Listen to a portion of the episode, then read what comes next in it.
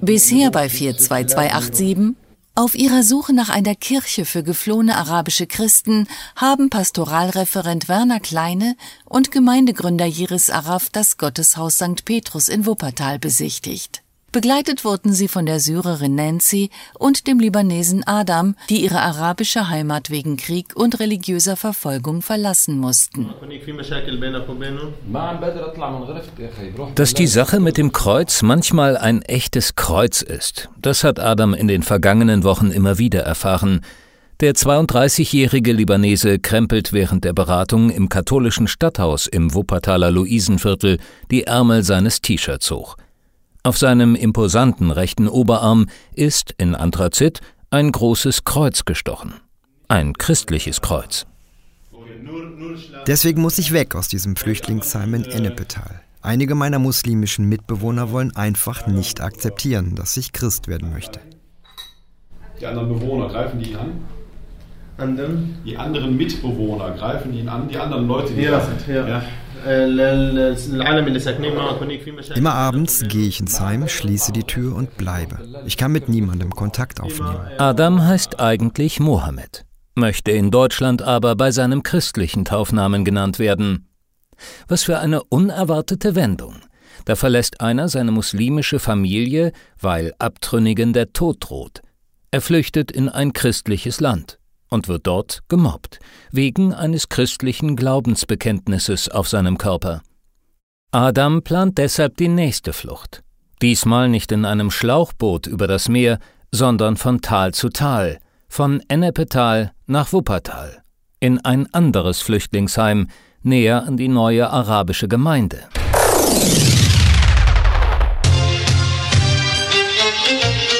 vier zwei zwei acht sieben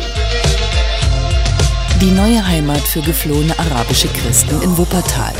Eine Podcast-Serie von Öle Schmidt.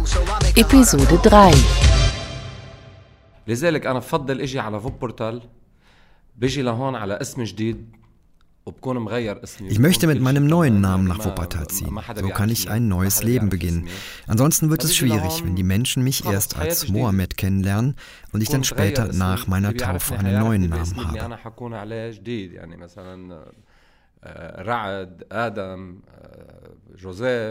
Wie lautet das Aktenzeichen?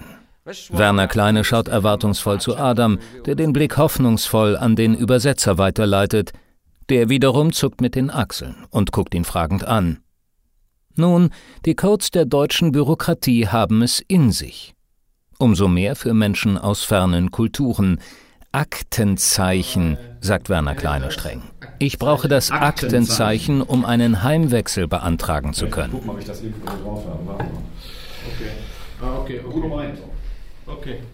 Aktenzeichen heißt auf Arabisch Rakam al-Qadiyya oder Rakam al-Wathiqa.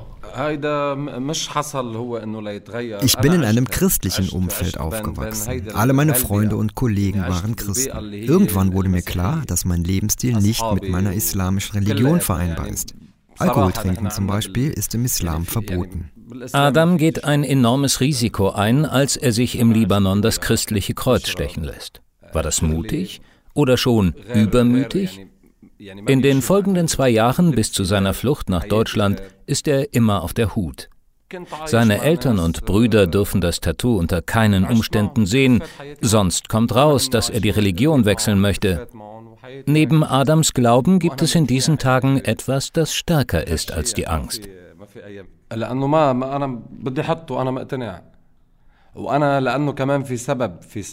Ich war damals in einer Beziehung mit einem christlichen Mädchen aus Beirut. Wir wollten heiraten, aber ihre Eltern haben mir nicht geglaubt, dass ich die Religion wechseln werde. Deswegen habe ich mir das Kreuz als Tattoo stechen lassen.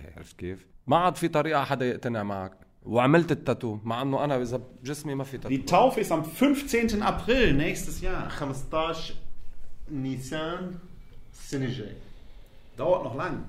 شو هو؟ بتطول بعد شوي. Ja? Taufen. Wir, wir taufen immer Ostern. Wir taufen immer Ostern. دائما بيعمدوا هن بال كان problem. بالعيد الفصح. Ja? قل له ما في مشكل ما عندي مشكل بهذا بس مشكلتي النقل بدي اجي لهون حياتي Kein كلها Problem هون äh, momentan mit Taufen. Ihr kann warten. Als sich die Lage damals im Libanon zuspitzt, packt Adam das Nötigste zusammen und verkauft Hals über Kopf sein Auto. Er findet auch einen Käufer für sein Modegeschäft in Tripoli, doch es ist zu gefährlich, bis zur Geldübergabe zu warten. Die Flucht vom Libanon nach Deutschland kostet Adam 5000 Euro. Er fliegt nach Izmir und setzt dort mit Schleusern nach Griechenland über. Auf offener See droht das Schlauchboot zu sinken, da es statt der zugelassenen 40 Menschen mehr als 80 transportiert. Doch Adam bleibt ruhig in der brenzligen Situation. Ich kann gut schwimmen und das Wetter war sehr schön an diesem Tag. Wir hatten nur Angst, dass uns die türkische Küstenwache aufgreift. Adams Zeit bei Werner Kleine ist abgelaufen. Es warten noch mehr arabische Christen auf eine Sozialberatung. Okay, alles klar, Dankeschön. Gerne. Wie, wie heißt auf Arabisch Masalama? Äh, auf Wiedersehen. Min Schufak. Min Schufak. Min Schufak. Der Herr Osama Sayed sagt immer Masalama, wenn er Tschüss Min Schufak äh, umgangssprachlich, Ist umgangssprachlich, okay. aber äh, Hocharabisch ila liqa. Aber schwer. Tschüss. Tschüss. Tschüss.